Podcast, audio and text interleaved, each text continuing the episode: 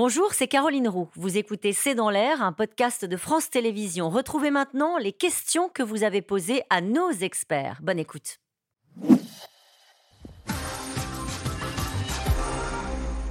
Une question de Bernard dans les Yvelines. Macron ne doit-il pas rester ferme et ignorer les manifestants en montrant que ce n'est pas la rue qui dirige le pays?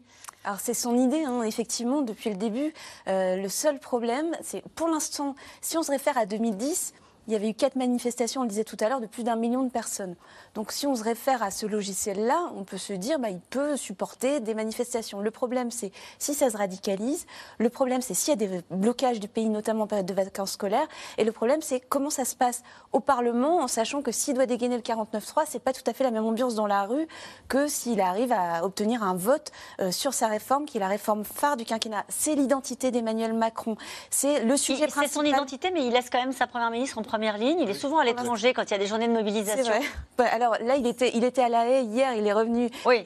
il, est revenu ce matin, mais c'est euh, c'est vrai qu'il laisse Elisabeth Borne, en sachant qu'elle ne sert pas du tout de fusible. C'est-à-dire que quand on regarde les enquêtes d'opinion, elle est, elle est en dessous de lui, et puis elle n'est pas tellement identifiée politiquement pour l'instant. Sa cote de popularité chute, euh, chute euh, plus vite que celle d'Emmanuel Macron, qui, qui, est en baisse aussi. Mais je suis d'accord qu'il est ferme, le président, mais pour l'instant, c'est surtout Madame Borne qui, qui, doit afficher cette fermeté. Et on voit bien quand même que dans le, le jeu de rôle, il s'exprime un minimum en public. Alors hier, il a prononcé un mot indispensable. La fois d'avant, il était allé sur le fait qu'il mm. avait euh, euh, porté cette proposition pendant la campagne. Ça n'a pas euh, forcément beaucoup, beaucoup marché. Donc je pense que pour l'instant, c'est Elisabeth Borne qui va être en première ligne. Au feu, d'abord, elle le sera à la télévision cette semaine. Lundi, c'est elle qui va faire quand même porter le discours à l'Assemblée. Donc c'est quand même elle qui est en première ligne.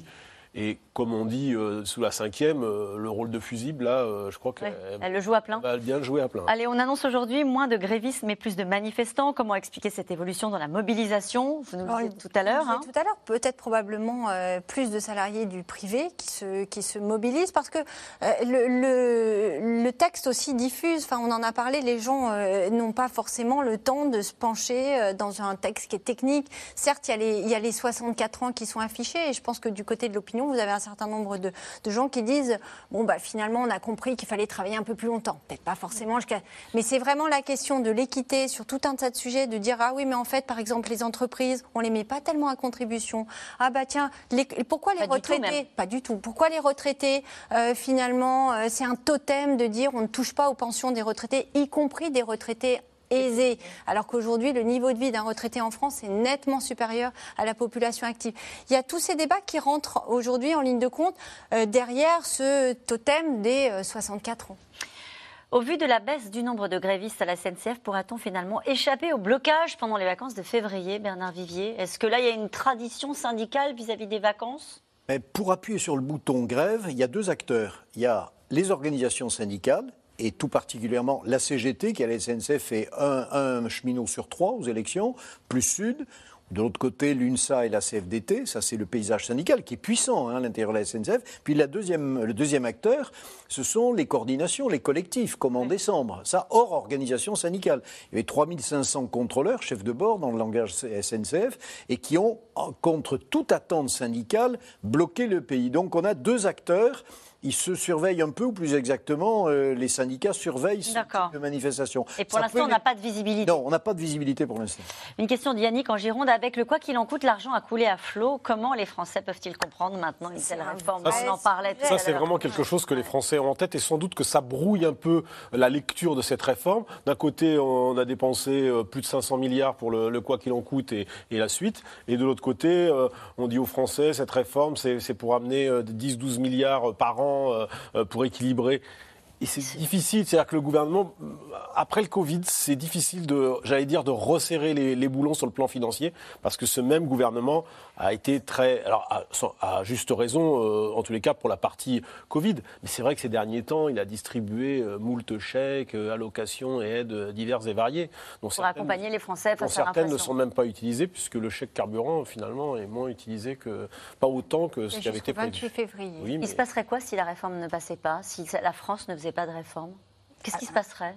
Alors, on nous dit que le système, en tout cas économiquement, euh, on nous dit que le système est en faillite. Effectivement, il y a un déficit important du côté de la réforme des retraites. Donc, euh, ça serait une mauvaise nouvelle. L'autre mauvaise nouvelle, c'est aussi aujourd'hui, on emprunte, que ce soit pour payer nos retraites, mais pour payer notre train de vie, le train de vie de la France. Tout à l'heure, vous parliez, Bernard Vivier, des 3 000 milliards d'euros de dette.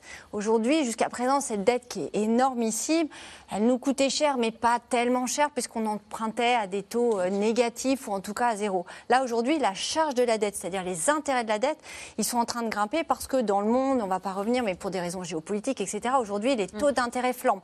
Donc c'est aussi ça, c'est ce logiciel-là, en tout cas d'un point de vue économique, qu'Emmanuel Macron a en revanche, c'est vrai qu'on voit bien qu'il y a des déficits, euh, mais le, gros du déficit des retraites, c'est essentiellement dans les années 2030, parce que bah, vous avez la fin des baby-boomers et vous n'avez pas encore suffisamment d'actifs qui sont rentrés euh, sur le marché du travail. La CGT revendique à l'instant 2,8 millions de manifestants en France. Combien avait-il revendiqué la dernière fois 2 millions? Euh, une question d'Alain. Pourquoi le régime spécial de retraite des sénateurs n'est-il toujours pas réformé? Alors ça, c'est le député euh, LR Aurélien Pradier qui a dit ça avec un brin de provocation, évidemment, puisque c'est une majorité LR au Sénat. Euh, il est à l'équilibre, le régime des sénateurs. C'est la réponse qui a été faite, contrairement au régime des députés. Donc, en tout cas, ça fait partie des régimes spéciaux qui ne sont pas réformés cette fois-ci. D'ailleurs, tous les régimes spéciaux ne sont pas réformés cette fois-ci. Non, pas tous. Celui du Conseil économique et social et environnemental est aligné. Oui, mais pas celui de l'opéra, pas celui, des marins, pas celui de la comédie française, j'en passe. Allez, certains députés de la majorité vont-ils voter contre la réforme? Moi, ça m'étonnerait. C'est vrai qu'aujourd'hui, si on fait le décompte, il y a à peu près entre 10 et 15 députés qui renaclent, euh, une demi-douzaine chez les, euh, chez les marcheurs, un peu chez les, les amis de François Bayrou et un ou deux chez les amis d'Edouard Philippe je, pense qu'à l'arrivée, il y en aura très peu qui voteront contre. Ils s'abstiendront peut-être au mieux parce que d'abord, ce texte est un texte financier. Ne pas le voter pour un député de la majorité, c'est se mettre en dehors de, de, la, de la majorité. Donc là, c'est un coup près. Et puis, euh, l'impression sera très très forte au dernier moment. Mais ça veut dire quand même que Mme Borne va devoir, euh, j'allais dire, euh, grouper, bien regrouper tout le monde derrière sa réforme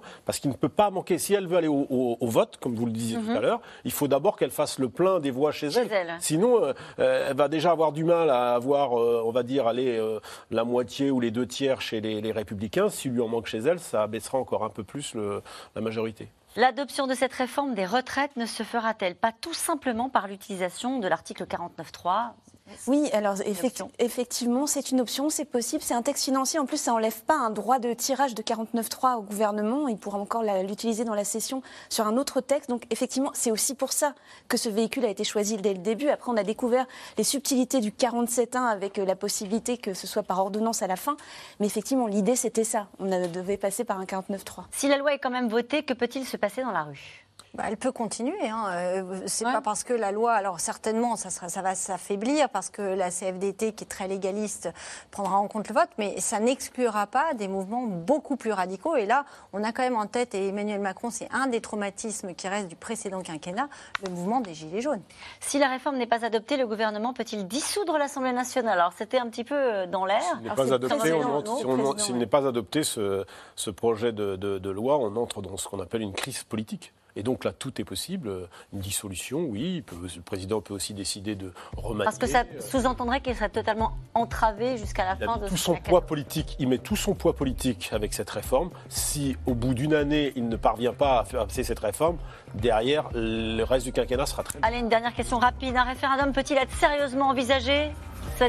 Non. non. Quand on regarde les études d'opinion, euh, c'est 7 Français sur 10 qui sont contre la réforme des retraites. Vous avez déjà la réponse à votre référendum, je crois. Merci à vous tous. C'est la fin de cette émission. On se retrouve demain dès 17h30. Belle soirée à vous.